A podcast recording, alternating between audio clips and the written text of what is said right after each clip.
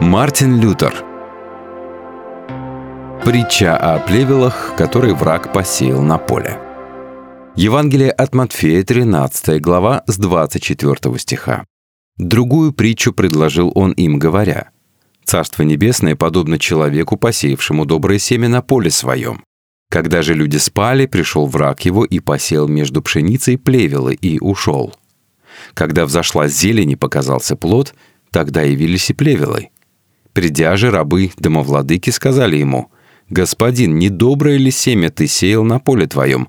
Откуда же на нем плевелы?» Он сказал им, «Враг человека сделал это». А рабы сказали ему, «Хочешь ли, мы пойдем выберем их?» Но он сказал, «Нет, чтобы, выбирая плевелы, вы не выдергали вместе с ними пшеницы. Оставьте расти вместе и то, и другое до жатвы. И во время жатвы я скажу жнецам, Соберите прежде плевелы и свяжите их в снопы, чтобы сжечь их, а пшеницу уберите в житницу мою». Спаситель сам истолковал эту притчу в той же главе по просьбе учеников. «Сеющий доброе семя есть Сын Человеческий. Поле есть мир, доброе семя — это сыны царства, а плевелы — сыны лукавого. Враг, посеявший их, есть дьявол, жатва есть кончина века, а жнецы — суть ангелы». Эти семь пунктов истолкования объемлют и ясно излагают все то, что Христос имел в виду этой притчей. Но кто бы мог предугадать подобное истолкование, видя, что в этой притче он называет людей семенем, а мир полем, хотя в предшествующей притче он называл семя Словом Божьим, а поле — людьми или сердцами людей. Если бы сам Христос не истолковал эту притчу, все бы стали следовать истолкованию предшествующей притчи и считать семя Словом Божьим, а значит то, о чем говорил Спаситель, и понимание его слов были бы потеряны. Позвольте мне сделать одно наблюдение ради людей мудрых и ученых, которые изучают Писание.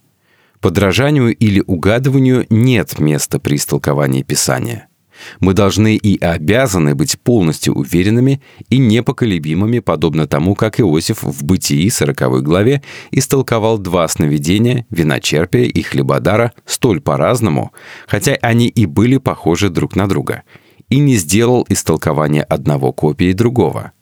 Действительно, опасность не была бы столь велика, будь семя истолковано как Слово Божье. Но даже если бы это и было так – притча все равно не была бы понята верно. Сей евангельский фрагмент учит нас тому, что Царствие Божье или христианство существует в этом мире, особенно в отношении христианского учения, а именно тому, что мы не должны думать, будто на земле надлежит быть только истинным христианам и чистому учению. Надлежит также быть и лжехристианам, и еретикам, дабы истинное христианство было обнаружено, как говорит святой Павел в первом послании к Коринфянам в 11 главе.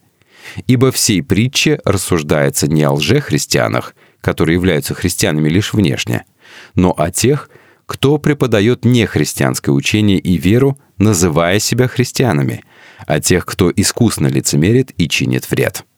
Чтобы обнаружить плевело между пшеницей, нужно быть воистину духовными слугами. А суть всего в том, что мы не должны удивляться или ужасаться, если среди нас появляется множество лжеучений и превратных толкований. Сатана всегда посреди сынов Божьих. Книга Иова, первая глава. Кроме того, сие Евангелие учит нас тому, как поступать с еретиками и лжеучителями. Мы не должны выкорчевывать их или уничтожать. Христос говорит публично, что и те, и другие должны расти вместе. Здесь мы имеем дело исключительно со Словом Божьим, ибо в таком деле тот, кто ошибается сегодня, может найти истину завтра. Кто знает, когда Слово Божье коснется сердца? Если же человека сжечь на костре или убить иным способом, то он определенно никогда не найдет истины. Так можно лишить человека Слова Божье, и он безвозвратно погибнет тот, который, быть может, спасся бы. Посему Господь говорит нам, что пшеница непременно будет вырвана, если мы начнем вырывать плевелы. Сие есть страшное зло в очах Божьих, и нет ему оправдания. В этой связи отметьте, какими яростными и жестокими людьми мы были все эти годы, ведь мы желали силой заставить людей поверить. Турков мечом, еретиков костром, иудеев смертью — И таким образом мы вырывали плевелы своими собственными силами, как будто мы могли повелевать их сердцу и духу и сделать их набожными и праведными, на что способно одно лишь слово. Но убив человека, мы разлучаем его со словом, и слово уже не может действовать на него. Так одним ударом мы навлекаем на себя вину за двойное убийство, а именно мы убиваем тело для временной жизни, а душу для вечной. А затем мы говорим, что оказали Богу большую услугу своими действиями и ждем особой награды на небесах. Посему этот текст воистину должен устрашить великих инквизиторов и человека-убийц там, где они не слишком надменны, даже если они имеют дело с настоящими еретиками. Ныне же они сжигают истинных святых, будучи сами еретиками. Что же это, как не безрассудное выдергивание пшеницы под предлогом уничтожения плевел? Сегодняшний евангельский фрагмент также учит нас в этой притче, что свободная воля человека ничего не стоит, ибо доброе семя сеется только Христом, а сатана не сеет ничего, кроме злого семени. Мы также видим, что поле само по себе не производит ничего, кроме плевел, поедаемых скотом, хотя поле и принимает их, и они делают его зеленым, как если бы они были пшеницей. Таким же образом, лжехристиане среди истинных христиан нужны лишь как корм для сатаны, но они столь зелены и лицемерны, что кажется, будто только они и святы. Они занимают в христианстве такие места, как если бы они были господами, и правление и почетные места принадлежали им по праву.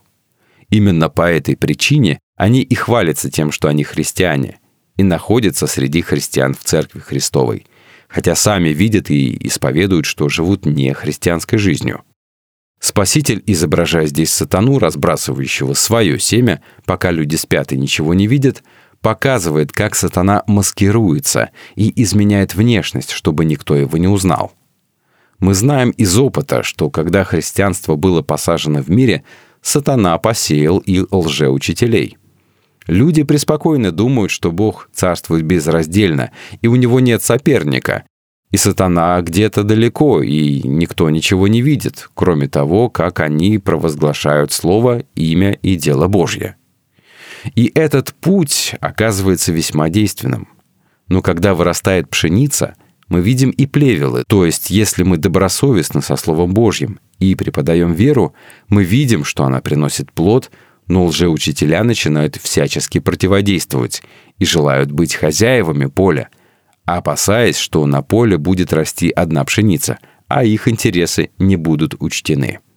И тогда церковь и пастор удивляются.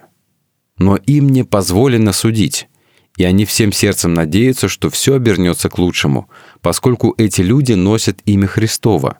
Впрочем, это очевидно, что они плевелы и семя лукавого – что они отошли от веры и возложили упование на дела и думают о том, как бы вырвать плевелы. Они вопиют об этом пред Господом в искренней молитве своего духа.